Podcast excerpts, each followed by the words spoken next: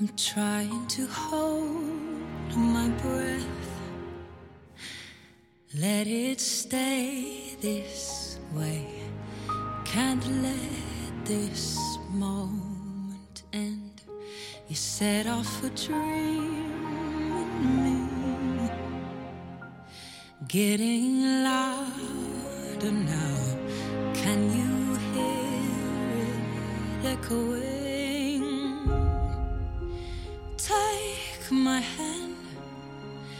Will you share this with me? Cause, darling, without you. 各位听众朋友们，周末好！本周我们为大家带来成为和平饭店的选段之一——纪念碑一。外滩历来是一个象征之地，人们纷纷来这里树立纪念碑。一九九二年，在巴夏里铜像处树立了另一尊高达九米的铜像，纪念一九四九年红色中国的第一任上海市长陈毅将军。与巴夏里振振有词的罗马姿态不同的，陈毅像是苏维埃的经典姿势，挺胸向前，不可阻挡的。陈毅像坐北朝南，是中国人正统的尊贵位置。巴夏里身后曾是上海最繁忙的码头，象征一个通商口岸城市的面貌。陈毅面前是江边花岩港地面的广场。许多重要的城市庆典都在那个广场举行，象征了民族独立后土地原主人光荣的归来。与从前在十六铺上岸的观光客人常常以巴夏里铜像为背景照相一样，现在人们以陈毅铜像为背景照相，纪念自己到外滩一游。在常胜军纪念碑处树立起上海人民英雄纪念碑。有一圈上海人民反帝反封建重大事件为内容的浮雕围绕着，几乎占据了半个公园。浮雕上面出现的反帝国主义的中国人，从邹容到王孝和，远不止常胜军纪念碑上那四十八个在江苏阵亡的将士。一次大战后被英美侨民毁坏了的德国伊尔底斯纪念碑处。如今树立起来的是五卅工人运动纪念碑，而当年隆重树立侨民参与一战的烈士纪念碑的原址，则树立起了从前的气象塔。那里有一座1992年的小型外滩历史陈列馆。纪念碑在黄浦滩的堤岸上此起彼伏之时，面对堤岸排列成一列的大楼，则是沉默的不断长高。他们先是从19世纪初三层楼的小房子，渐渐成长为甚为坚固的大楼，炫耀多于它实际上的价值。它们由于争先恐后而最终形成的参差不齐的天际线，成为了远东通商口岸城市最有代表性的面貌。后来，各家洋行树立在楼顶旗杆上的旗帜陆续消失了。天际线上升上了统一尺寸的中国国旗。在经历了三十年沉寂安静的政府办公大楼以后，这些大楼渐渐转换成城市的公共空间。再后来，这些大楼渐渐成为餐馆、酒店、酒廊、秀场、世界奢侈品的上海旗舰店，成为昂贵的画廊、雪茄俱乐部。以及一直营业到黎明，喧闹的音乐声响彻整条外滩的酒吧。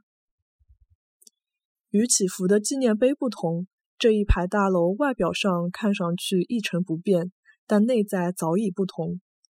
外滩天际线上的上海总会，现在已是华尔道夫饭店；汇丰银行则是现今的浦东发展银行。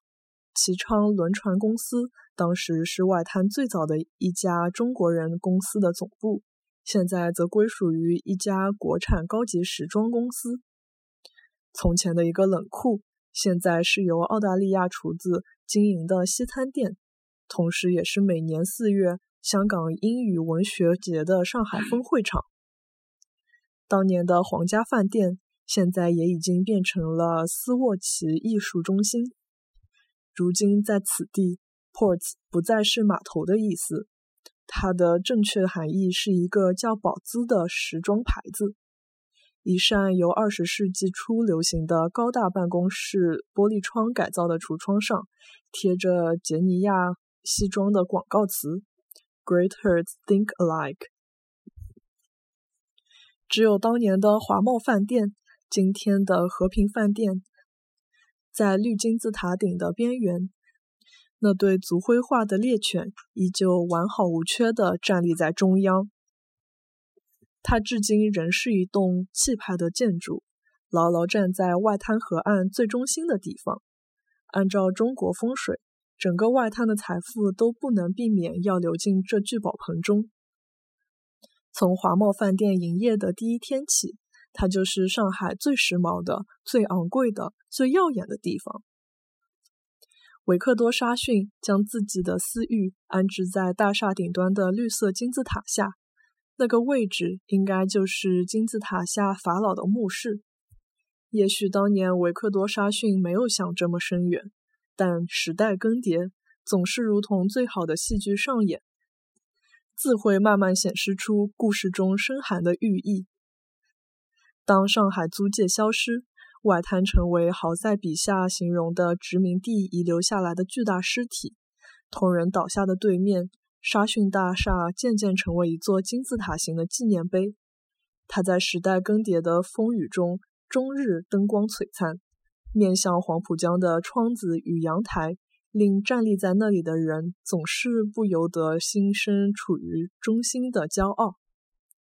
即使有人建议共产党政府炸毁这些外滩大楼，清除殖民地的象征，也终究无人采纳。其实是它自身的精美和实用，最终保护了它，而且使它成为一座建筑的纪念碑，证明着在外滩曾经发生过的一切。许多年前就有人说，与上海有关的重要人物，总有一天要踏过它的旋转门，走过这座饭店，以一种大饭店开放的、单纯的、见多识广的方式。勾连与证明一个个沧海桑田的旧时代，这是任何一座单纯的纪念碑都无法比肩的丰富与真切。这是和平饭店得以存在的理由。对上海人来说，大概没有一座纪念碑能和和平饭店更胜任来做上海的纪念碑。不论那过往是如何在堤岸上被移花接木，它总面江而立，成一个巨大的 A 字。好像一条载着无限往事颠簸前行的大船。All the shine of a thousand spotlights, all the stars we steal from the night sky will never.